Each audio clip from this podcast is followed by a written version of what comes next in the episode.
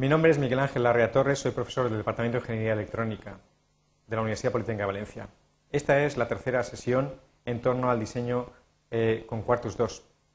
En las sesiones anteriores capturamos esquemas, en esta sesión vamos a realizar una simulación temporal, una verificación lógica. Hablaremos de en qué consiste la verificación lógica temporal de nuestros diseños realizados en Quartus 2, retomaremos el proyecto y explicaremos en qué ha consistido la compilación y procederemos a excitar el circuito y a definir las trazas mediante la edición gráfica de cronogramas. Procederemos a simular y explicaremos cómo han de ser los estímulos para poner en ejercicio la circuitería que hemos introducido. Configuraremos el simulador, observaremos los resultados obtenidos. Bueno, el proyecto que teníamos en nuestras manos era el proyecto S1, del cual el tope de la jerarquía era Cumul. Era un proyecto que carecía de jerarquía, en este momento solamente tiene un fichero de esquemáticos. Recordamos el circuito que tenemos entre manos. El circuito que tenemos entre manos es un acumulador, un circuito que en definitiva recibe datos del exterior y suma estos datos al contenido de un registro que almacena los previos. Acumula en definitiva. Este circuito ha sido elegido eh, porque es el que mejor ilustra el comportamiento de las señales de salida, tanto las combinacionales, por ejemplo la suma, como las registradas, el resultado del acumulador, y también porque nos va a permitir eh, entender cómo funciona el reset asíncrono y el reset síncrono de todos nuestros sistemas, que sean siempre secuenciales y que siempre contendrán un único reloj. Nosotros hemos compilado el esquemático, hemos procesado ese esquemático, pero es importante entender que a diferencia de otros programas de diseño asistido por ordenador, no se trata de generar un netlist de interconexión tal cual representando el esquemático, sino que hay mucho más. Nosotros aquí lo que hemos realizado en este proceso de compilación es un análisis y una síntesis. Al software lo que realmente le interesa es saber cuál es el comportamiento de las salidas. Y todo ese esquemático ha sido simplificado, su lógica ha sido simplificada hasta el punto de que única y exclusivamente realiza un comportamiento que es el que se pide. En definitiva, lo que nosotros tenemos aquí representado no va a ser exactamente lo que nosotros tenemos como resultado de la compilación. Los nudos internos que hayan sido innecesarios habrán sido eliminados. Si en el proceso de síntesis lógica la lógica es más fácil de sintetizar eh, con señales activas a nivel alto a nivel bajo, su actividad lógica ha podido cambiar. En definitiva, lo único que verdaderamente sabemos que tras una compilación exitosa tenemos son las salidas y las entradas.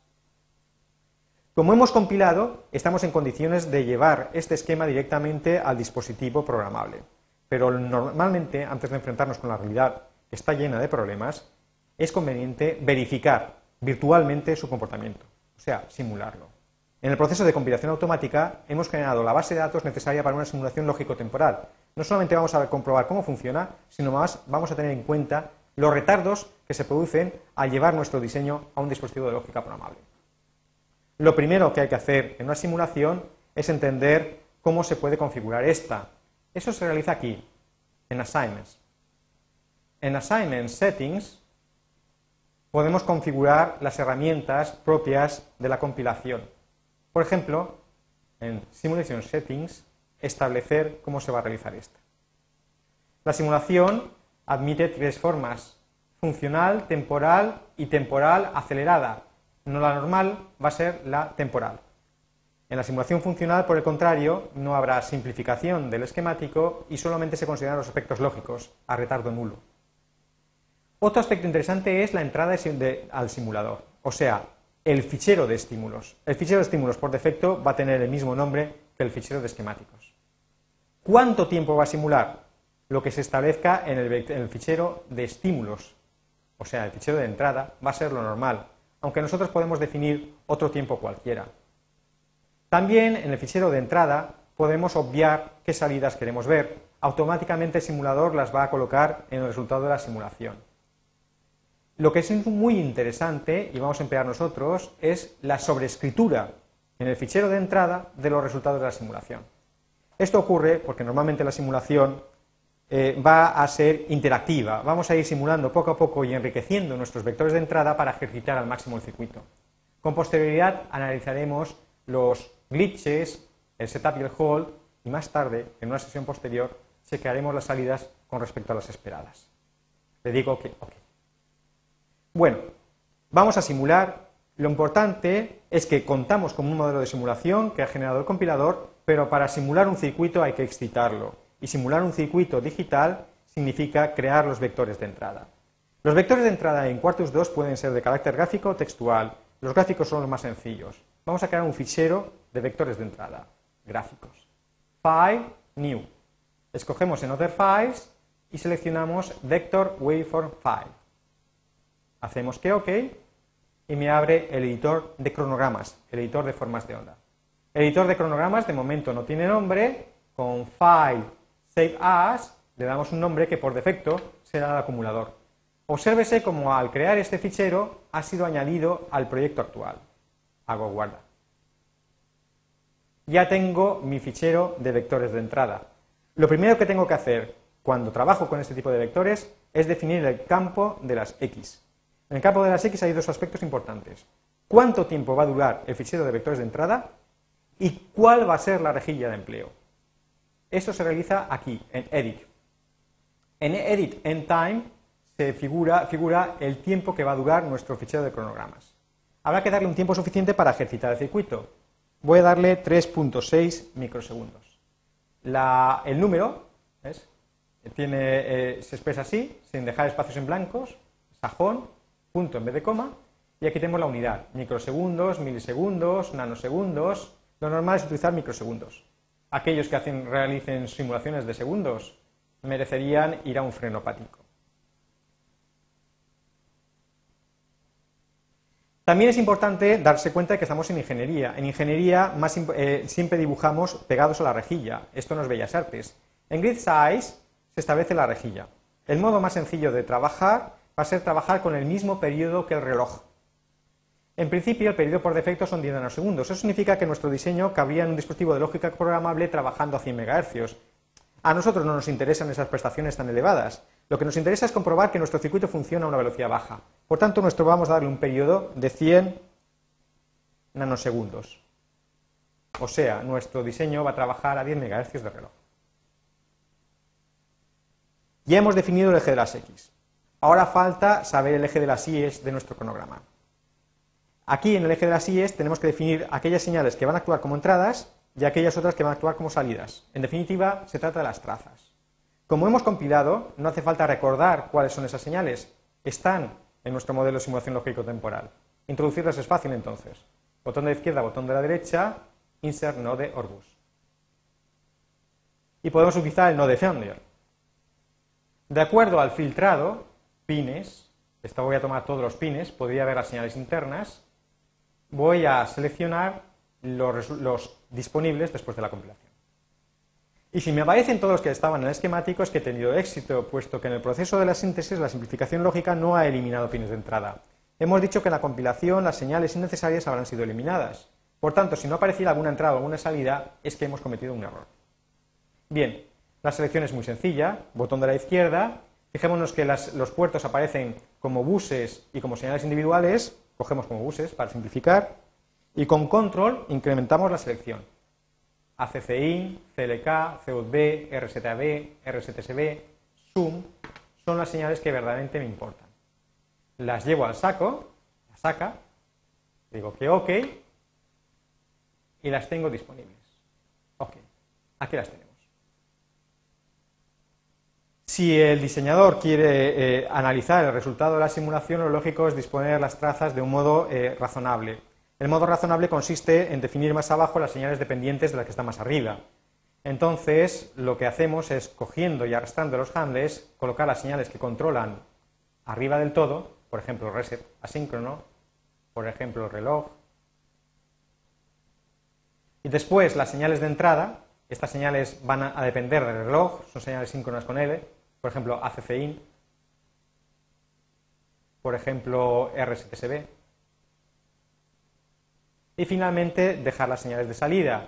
ACC es la señal de salida de nuestro acumulador, la que queda más abajo, la cojo y la arrastro lo más abajo que pueda. ACC es la suma registrada, por tanto, lo lógico colocar suma de arriba. CUB es el resultado del acarreo. Lo voy a colocar por aquí. El orden no es importante en la simulación, pero sí en el análisis. en el análisis resulta muy práctico. Bueno, si se deja coger, claro. Vale. Y fijémonos que habíamos eh, dado el tiempo final de la simulación en 3,6 microsegundos y aquí aparentemente no aparece en este campo que se dice el campo del valor. Entonces, el, campo del valor, campo de los tiempos, vemos hasta 23,44 nanosegundos. Pero esto ocurre porque no lo estamos viendo todo el cronograma. Hago View, Fitting Window, y efectivamente se observa como entre 0 y 3,6 microsegundos tenemos el campo para definir nuestras formas de onda. Definir las formas de onda es muy importante, es la parte más interesante de la simulación. Este simulador admite hasta nueve estados, los que se ven aquí, 0, 1, Z es triestado, débil, L es activo a nivel bajo débil, H activo a nivel alto débil, mientras que el 0 y el 1 son fuertes. Normalmente los estímulos son señales fuertes, o sea, del, tipo 0, 1, X, Z. Los estímulos de entrada, por tanto, se definirán normalmente con señales del tipo fuerte. Bien, lo primero es asegurarnos que el reset no esté operativo permanentemente, porque si no nos llevaremos la desagradable sorpresa de que nuestro circuito no funciona ni para atrás. Entonces el reset lo vamos a fijar a 1, porque sabemos que es activo normalmente a nivel bajo. Le pongo en 1 y eso significa que todo el tiempo estará inhabilitado. Y el reset síncrono, igual. Después activaremos el reset cuando convenga, pero antes tendremos que definir el reloj. Hemos cogido una rejilla que nos, mm, está pensada para un reloj de 10 MHz. Introducir el reloj va a ser muy fácil. Selecciono y al seleccionar la señal estoy seleccionando todo el campo de tiempos. Botón de la derecha, Value. Y en Value cojo Clock. El reloj puedo definirlo en base a un reloj predefinido para un análisis de tiempos, no se realizará así normalmente en la asignatura, o en base del periodo. El periodo además puedo modificarle el ciclo de trabajo. Este es el periodo mínimo posible, puesto que la rejilla es de 100 nanosegundos. Le digo que OK y ya tengo mi reloj. Y ahora voy a pensar cómo excitar el circuito. Hasta ahora he editado formas de onda completas. Eh, otras veces me interesará actuar solamente en pequeñas porciones. Por ejemplo, lo primero que hay que hacer en cualquier simulación es resetear. Aunque el, aunque el dispositivo de lógica programable incluya un reset asíncrono, lo más sencillo va a ser asegurarnos de que todos sus registros parten de un estado conocido al empezar a funcionar. Por tanto, lo primero que hay que hacer es hacer un reset asíncrono. Selecciono dónde quiero hacer el reset. Ahora tengo un tramo de la onda. Botón de la derecha, value, le doy un valor. Cero.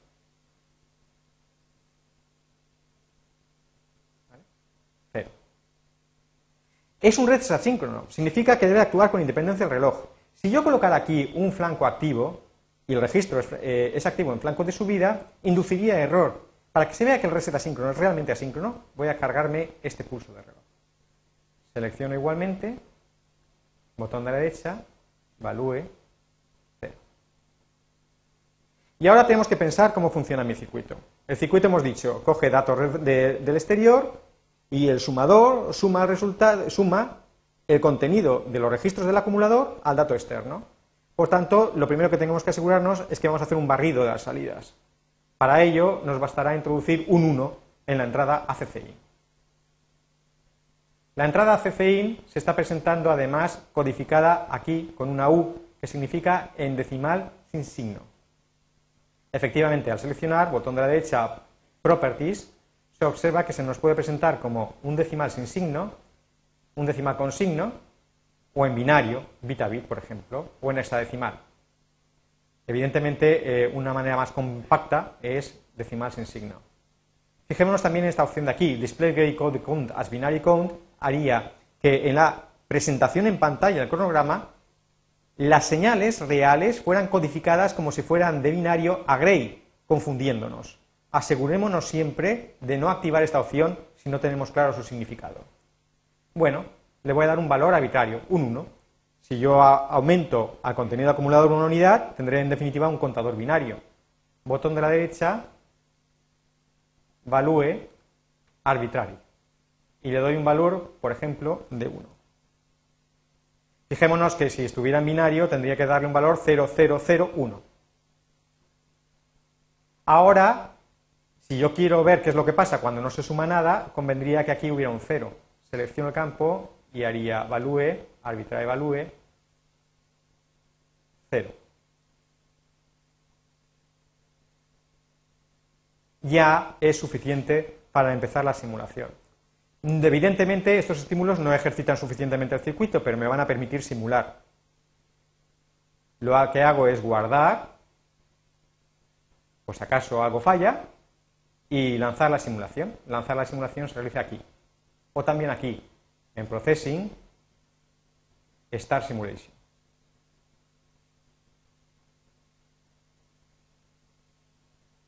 La simulación es ciertamente rápida. La simulación lógica es muy sencilla, como se sabe. Vemos aquí el comportamiento. Para verlo mejor, voy a ponerme por aquí y voy a aproximarme para que se comprenda cómo funciona este circuito. Observemos que hay un reset. Aquí debía partirse de un estado desconocido. De hecho, esta es la barra principal. Cuando yo me estuvo sobre ella, en el campo del valor debía dar un valor X para las salidas registradas, para los acumuladores. Y después de ese reset, todos los registros pasan a valer 0. ACC es una señal registrada. Cuando me viene una señal por ACCIN 1, la suma sum de 1 y ACC es directamente 1. Fijémonos que la salida sum, después de un pequeño retardo, es la suma de ACCIN y ACC, es una salida directa combinacional. Otro tanto ocurre cuando después del flanco de activo de reloj el acumulador sube a 1. 1 más 1 da la salida combinacional 2. Lo que sí que me importa señalar de estos estímulos es que la entrada a CCIN es una entrada que de un modo u otro termina siendo registrada. Es importantísimo que cambie en el flanco no activo de reloj. Por tanto, las señales de entrada que de un modo u otro van a terminar registrándose deben de cambiar en el flanco no activo de reloj este en, el caso, en este caso. Fijémonos, por ejemplo, el funcionamiento del acarreo. Cuando alcanzamos 15, la entrada 1 hace que la suma siguiente sea 16, o sea, un 0, y como el acarreo se activa a nivel bajo, tendremos en CUT B un 0. Como este 0 va a actuar sobre la puerta AN 3, se puede ver aquí, en el siguiente flanco de reloj, lo que tenemos lo que tenemos es un reset síncrono. Bien, ¿hemos comprobado el funcionamiento del reset asíncrono? Pues no, no lo hemos comprobado, porque hemos partido de una condición inicial que de momento nos resulta desconocida. Para comprobar que de verdad el reset asíncrono funciona, tendríamos que ejercitarlo cuando los registros tuvieran un 15. De hecho, en el informe de la simulación, en el informe de la simulación hay lo que se denomina cubrimiento. El cubrimiento de la simulación me dice hasta qué punto he ejercitado el circuito, hasta qué punto lo he excitado. El cubrimiento, en este caso, ha sido de un 80%. Eso significa que no lo he ejercitado suficientemente. Esto es, que nudos internos no han tenido eh, transiciones de 0 a 1 o de 1 a 0 que pongan de manifiesto que no tienen ningún error. Bien, entonces se trata de excitar el circuito con inteligencia. Como sabemos que aquí tenemos un 15, lo que vamos a hacer es meter un reset asíncrono pero naturalmente tendremos que detenernos en la cuenta 15. Me voy al, fichero de, cronogramas y hago View, Zoom In. Me aproximo aquí y como el reset es asíncrono, tendrá que realizarse sin la presencia de registros. Tengo aquí el 15, un ciclo más me supondría pasar a cero y el reset no se podría ver. ¿Vale? Bueno, he cometido un error. He llegado a 15, el 15 está aquí, y entonces eh, en esta zona voy a detener los pulsos. Y lo que voy a hacer es habilitar un reset en esta zona. Salvo y ahora simulo.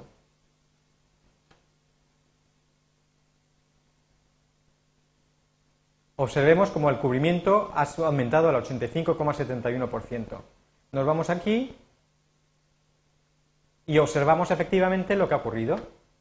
He llegado a 15, el acarreo se ha puesto a funcionar, pero como no hay un flanco de reloj, no se produce un reset síncrono. Sin embargo, cuando se activa el reset síncrono, tengo un cero. Tenemos todavía un cubrimiento bastante bajo. Para aumentar ese cubrimiento sería conveniente hacer un barrido a las entradas. Selecciono, por ejemplo, esta forma de onda. Y aquí voy a meter, perdón, selecciono esta forma de onda y lo que voy a hacer es introducir un valor variable en las entradas. Botón de la derecha, eh, value, con value. Y le voy a meter un contador binario que varíe cada 100 nanosegundos. Fijémonos que podemos aumentar por un múltiplo el periodo del contador. Efectivamente, he metido ya un contador binario y ahora veremos cuál es el resultado de la simulación. Ahora lo que tendré es que el resultado del acumulador se le sumará 2, 3, 4, en definitiva, ejercito más el circuito. Simulo.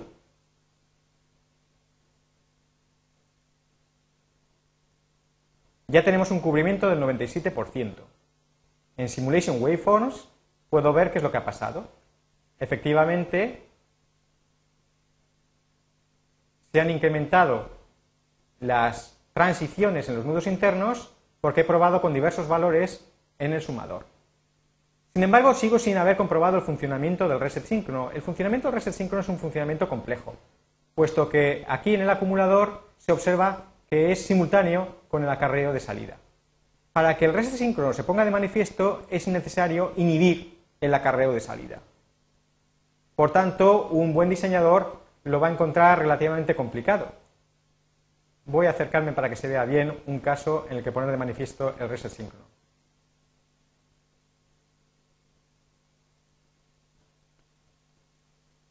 Vemos, por ejemplo, aquí que tengo un 14. Eh, necesito eh, llegar a 15 y detenerme ahí. ¿Vale? Eh, para ello, a este 15 le voy a poner un 1 le pongo valor 1. Fijémonos que en los buses no se pueden forzar valores individualmente, así que le digo aquí en arbitrary value un 1. ¿Vale? Ahora 14 más 1 dará 15, pero si este 1 se mantiene, pasará inmediatamente a 16. En consecuencia necesito cambiar. Después de este flanco, debo de mantener el 15 para resetear. Para eso necesito meter aquí en ACCIN una señal 0, justo en el flanco. Eso se realizaría así. Como estoy dibujando a golpe de periodo, me voy en Assignments y donde pone, en, perdón, en Tools, y me voy a las opciones del editor de cronogramas. Y en el editor de cronogramas, está abajo del todo, le voy a decir que en vez de pegarme a la rejilla, me pego a la transición. Entonces, a partir de aquí, voy a meter un 0. ...14 más 1 dará 15... ...y si yo activo el reset por esta zona... ...se pondrá de manifiesto. Es un reset síncrono, recordémoslo.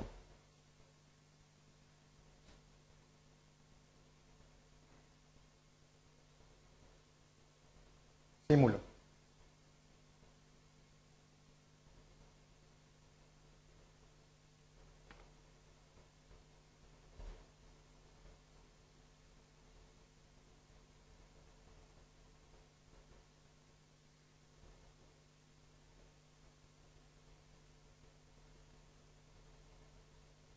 Ah, no le ha dado tiempo a funcionar.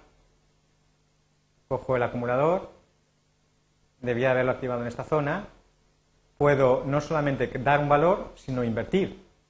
Le doy a invertir y ahora simulo. Bueno, en realidad sí que se ha visto, se puede observar al final, pero ahora ser más notorio. Fijémonos como ahora efectivamente he hecho un reset síncrono. El 15 he pasado a cero. En el informe de compilación tenemos, en el informe de simulación, podemos ver clarísimamente que el cubrimiento en la simulación ha alcanzado el 100%. El simulador, eh, el simulador y el editor de cronogramas permiten analizar fácilmente circuitos. Yo tengo, eh, como se puede observar, View Fitting Window, un marcador, que es una barra de referencia. El cursor indica una referencia con respecto al marcador y se muestran los cuadros. Yo puedo introducir marcadores extra. insertar barras de tiempos y trabajar con ellas. Para analizar formas de onda tenemos la opción también de habilitar breakpoints. Breakpoints son condiciones en las cuales la simulación debe tenerse. Están inspirados en el funcionamiento real de los analizadores digitales. En processing, por ejemplo, en simulation de bug, yo puedo decir la habitación de breakpoint.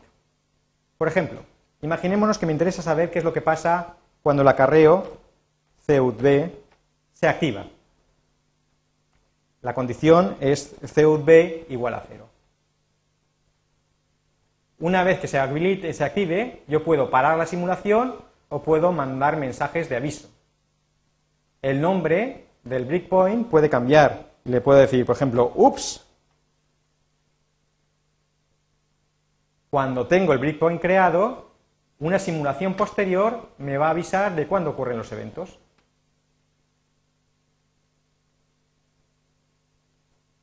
Diez warnings. Aquí tenemos los breakpoints. Y efectivamente se observa aquellos puntos en los que efectivamente se produce una caída a cero. Por último, al realizar la simulación, también podemos realizar un análisis de setup y de hold, o sea, si las entradas cumplen el setup y el hold correspondiente a los registros, o incluso la detección de glitches. Imaginémonos, por ejemplo, que me interesan saber cuándo se ha producido un ruido inferior a 0.25 nanosegundos. Eso es un glitch. Cuando lance la simulación, el software me identificará aquellos puntos donde la señal no es estable en un tiempo inferior a esos 0,25 microsegundos. Lo tenemos en warning para los breakpoints. Y también, bueno, pues no hay ningún glitch.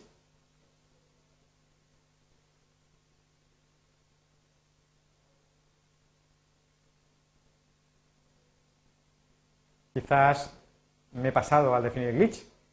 En settings, eh, simulation settings, 0.25 nanosegundos es queda muy poco.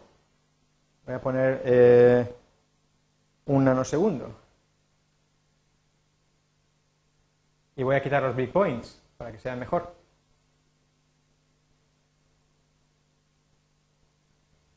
Es tan sencillo como inhabilitar.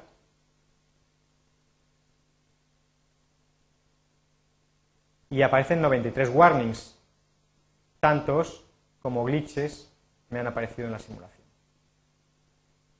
Poco queda ya de decir del cronograma, salvo que las operaciones de copy y paste son igualmente útiles con las formas de onda y que además podemos no solo editar cachos de onda, sino insertar porciones de onda.